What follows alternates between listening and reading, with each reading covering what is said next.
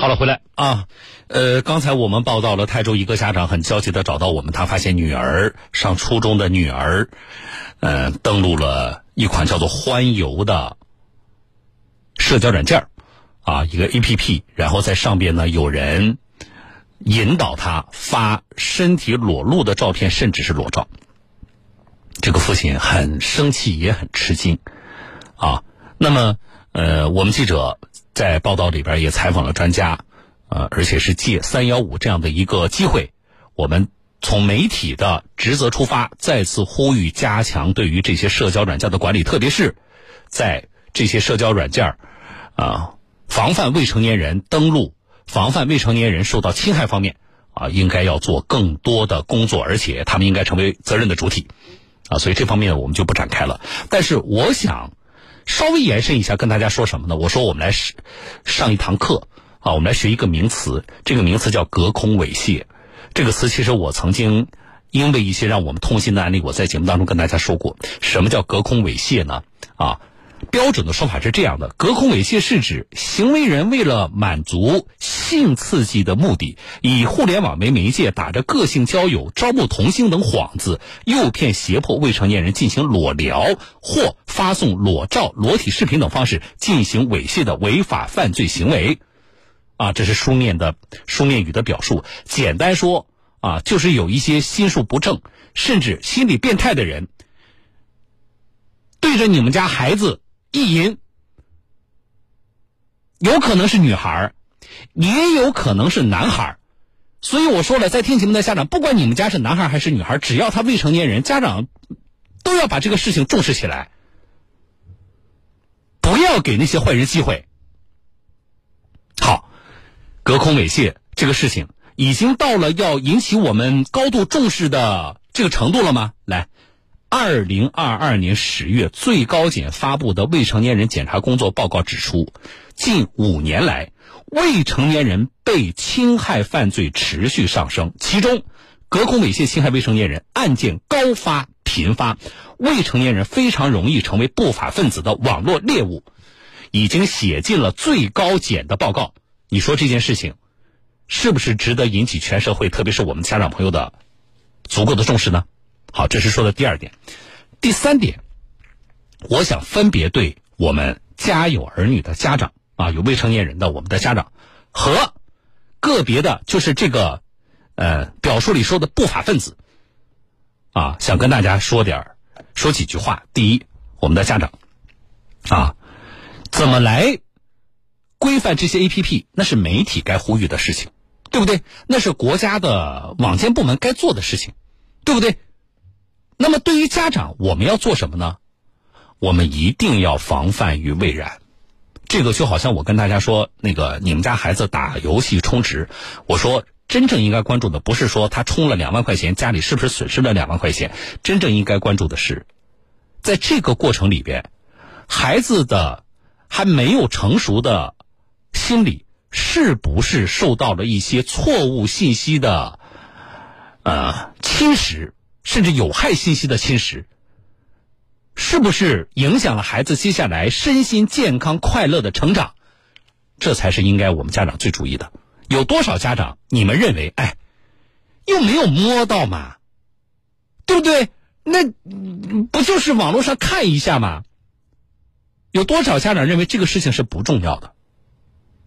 啊，你们有没有跟孩子聊过？就这个事情对于这个幼小的心灵来说，到底意味着什么？会成为伴随他一生的可怕的记忆吗？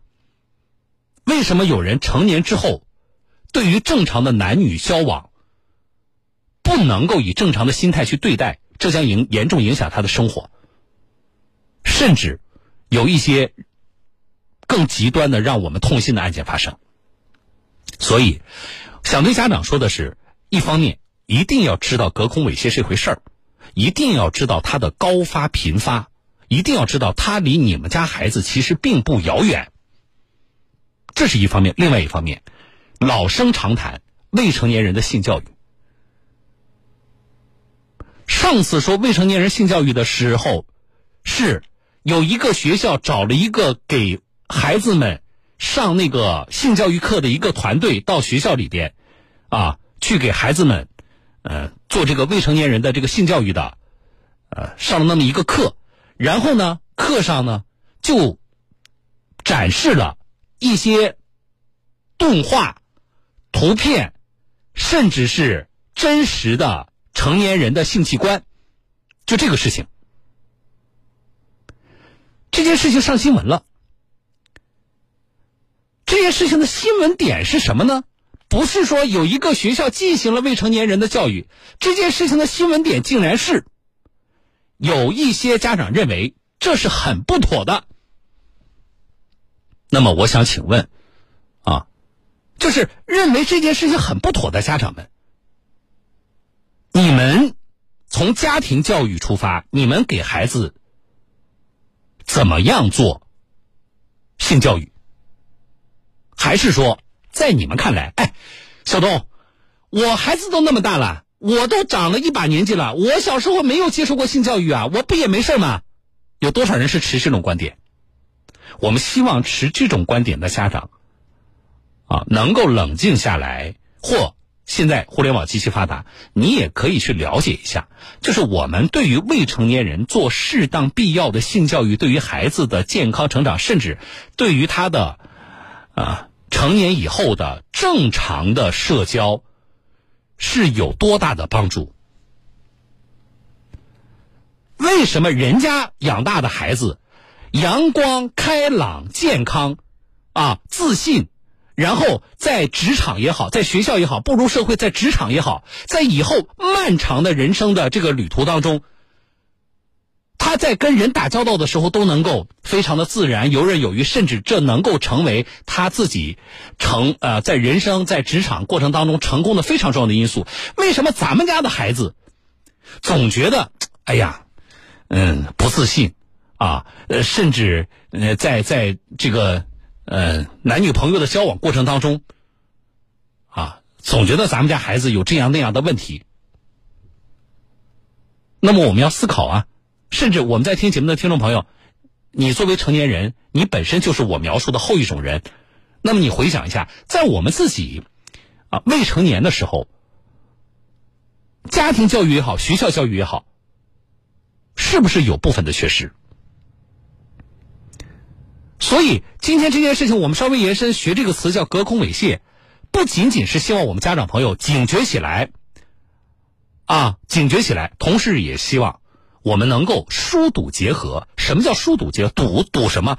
堵住孩子被侵害的这个网络漏洞。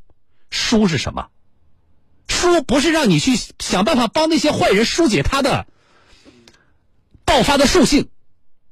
疏应该是怎么能够让我们的孩子尽早的接触到必要的性教育，用科学的知识。去满足孩子的好奇心，你不要让孩子自己通过互联网去满足他的好奇心，这是要对家长说的。第二，想对啊那些所谓叫不法分子说什么呢？来，隔空猥亵算犯罪吗？算。隔空猥亵算性侵吗？算。隔空猥亵会怎么样呢？说两个案例啊。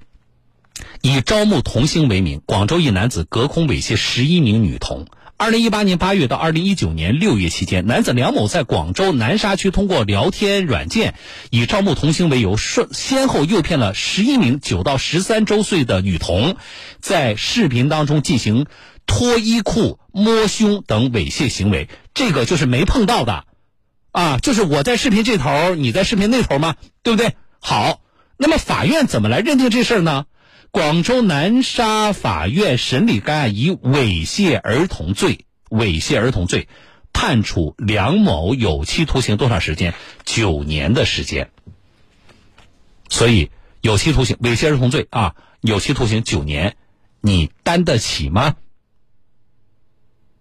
今天我们虽然是因为三幺五的这个机缘，因为从规范社交软件的这个角度，我们记者做了这个报道。啊！但是我们稍微延伸一下，希望能够给各方提醒，好不好？好了，小段话说，来几条广告，稍后回来。